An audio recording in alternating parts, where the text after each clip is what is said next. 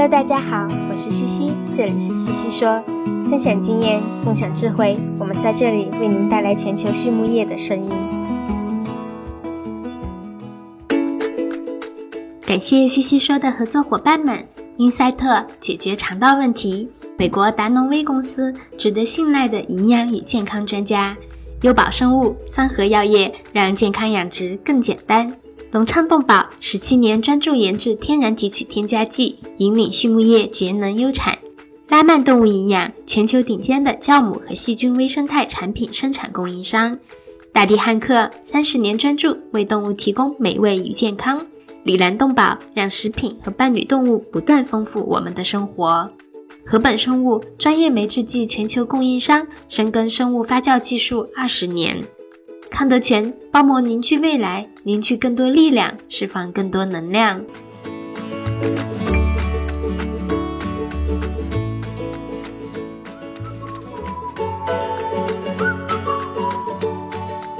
康德泉企业包膜技术在农牧行业应用的倡领者，成立二十余年，一直专注于生物包膜技术的研发、应用与生产，拥有智能微囊包膜专利技术。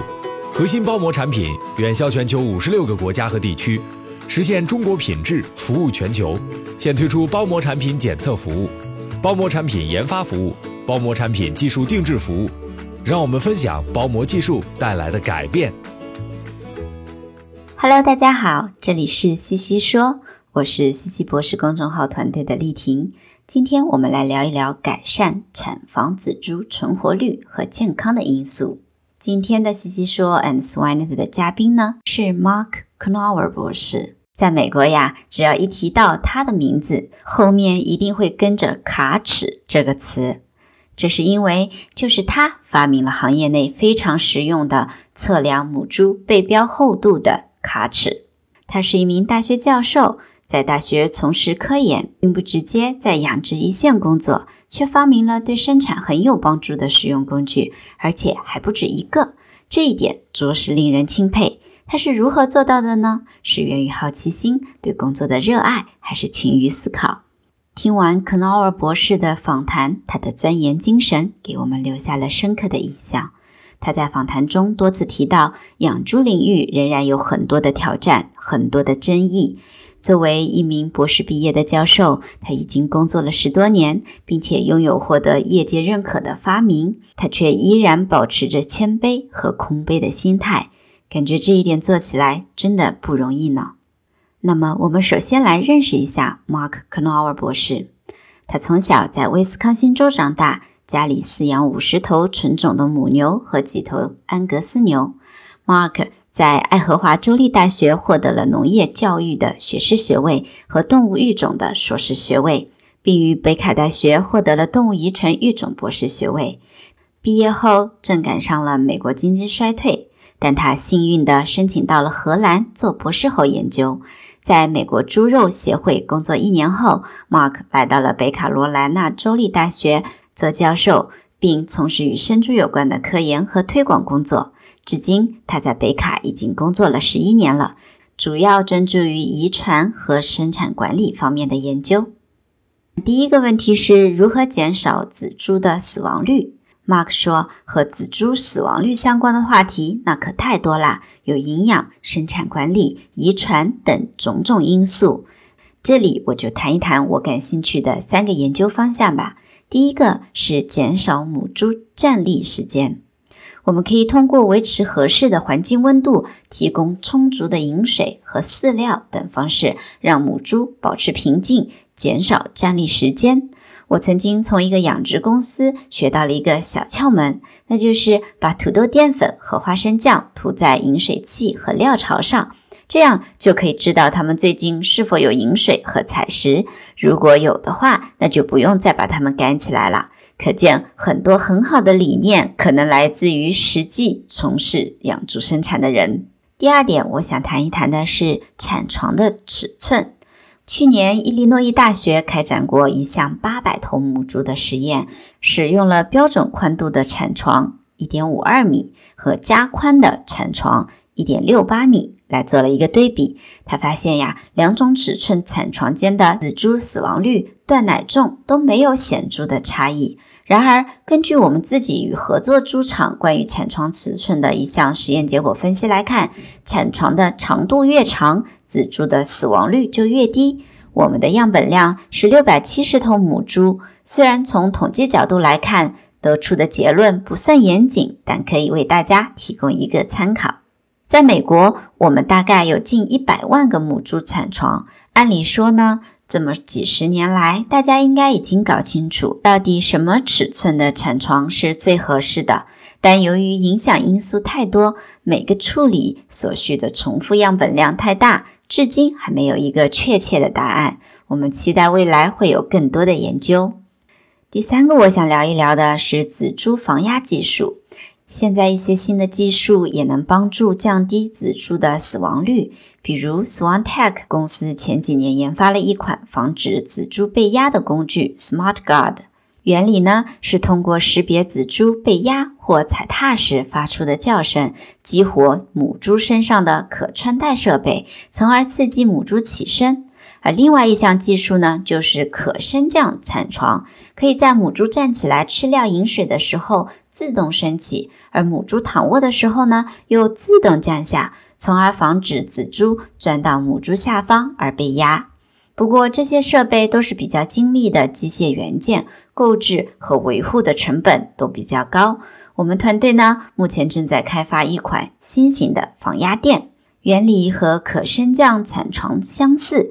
但是呢，把可升降部分用高蓬松无纺布和记忆海绵来替代，这样母猪躺卧时垫子凸起的部分就会塌下去，而母猪站起来的时候，垫子会回升起来，进而防止仔猪跑到母猪的身下。目前我们的防压垫还在试验阶段，如果大家对这个电子感兴趣，或者有很好的想法，随时可以和我进一步沟通。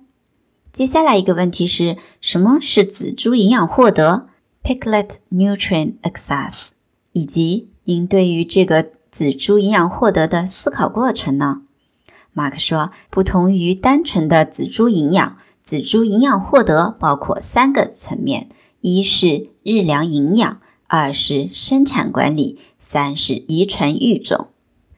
这些是影响仔猪死亡率、关系生产力的重要因素。营养和管理，相信大家应该比较熟悉了。而遗传育种其实主要是针对母猪繁殖性能的选育对仔猪的影响，包括有效的乳头数、仔猪的出生重、出乳量、泌乳量和仔猪活力。这五个性状的每一个都与仔猪营养获得有关，并关系到仔猪的成活率和母猪的生产力。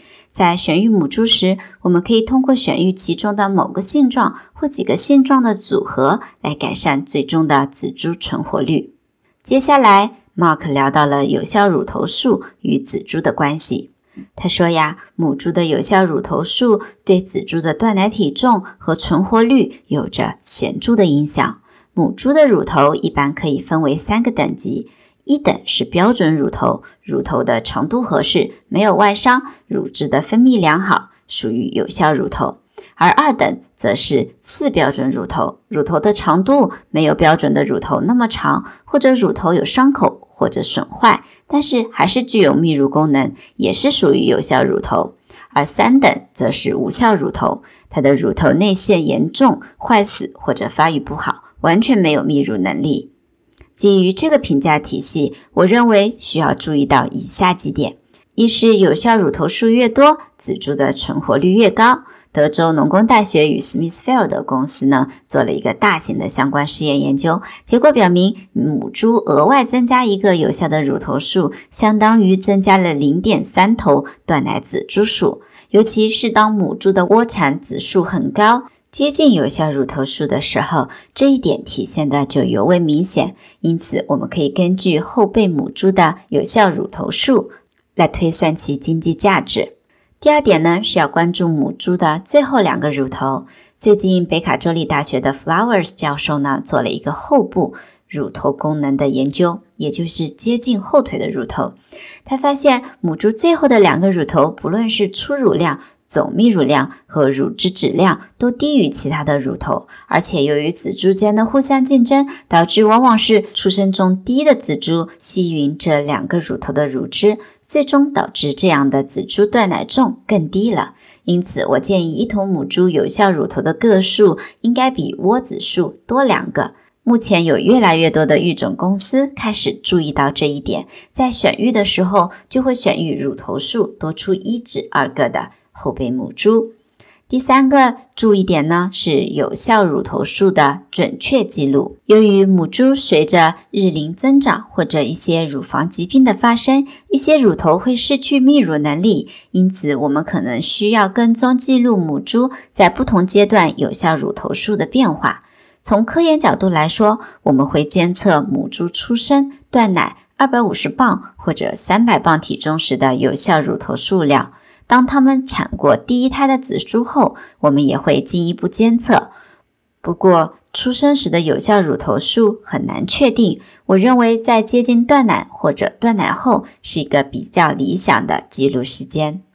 接下来呢，Mark 聊到了出生重和泌乳量的选育。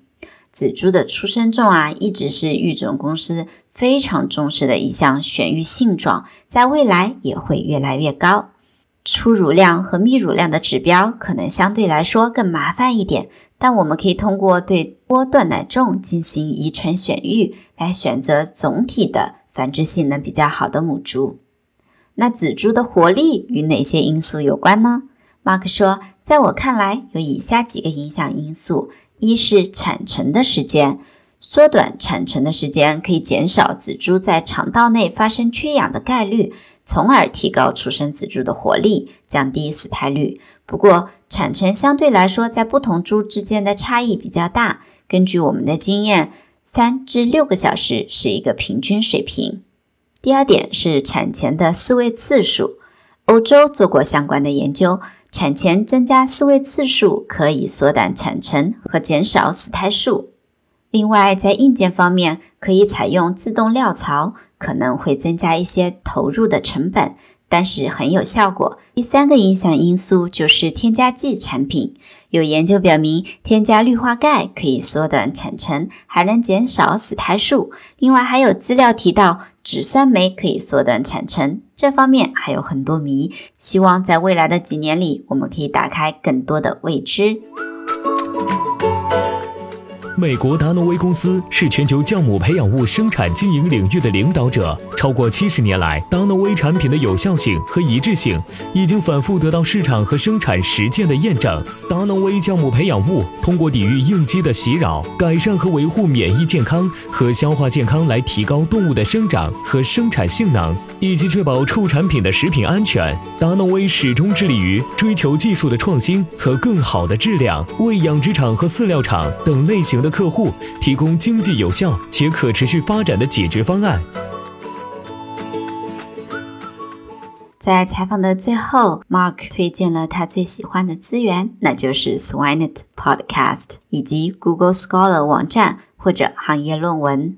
最后一个问题是什么使成功的行业精英与众不同呢？Mark 说是倾听能力。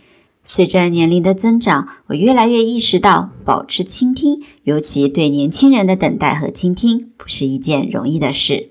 那么，今天的西西说，我们就聊到这里，感谢大家的收听，我们下一期再见。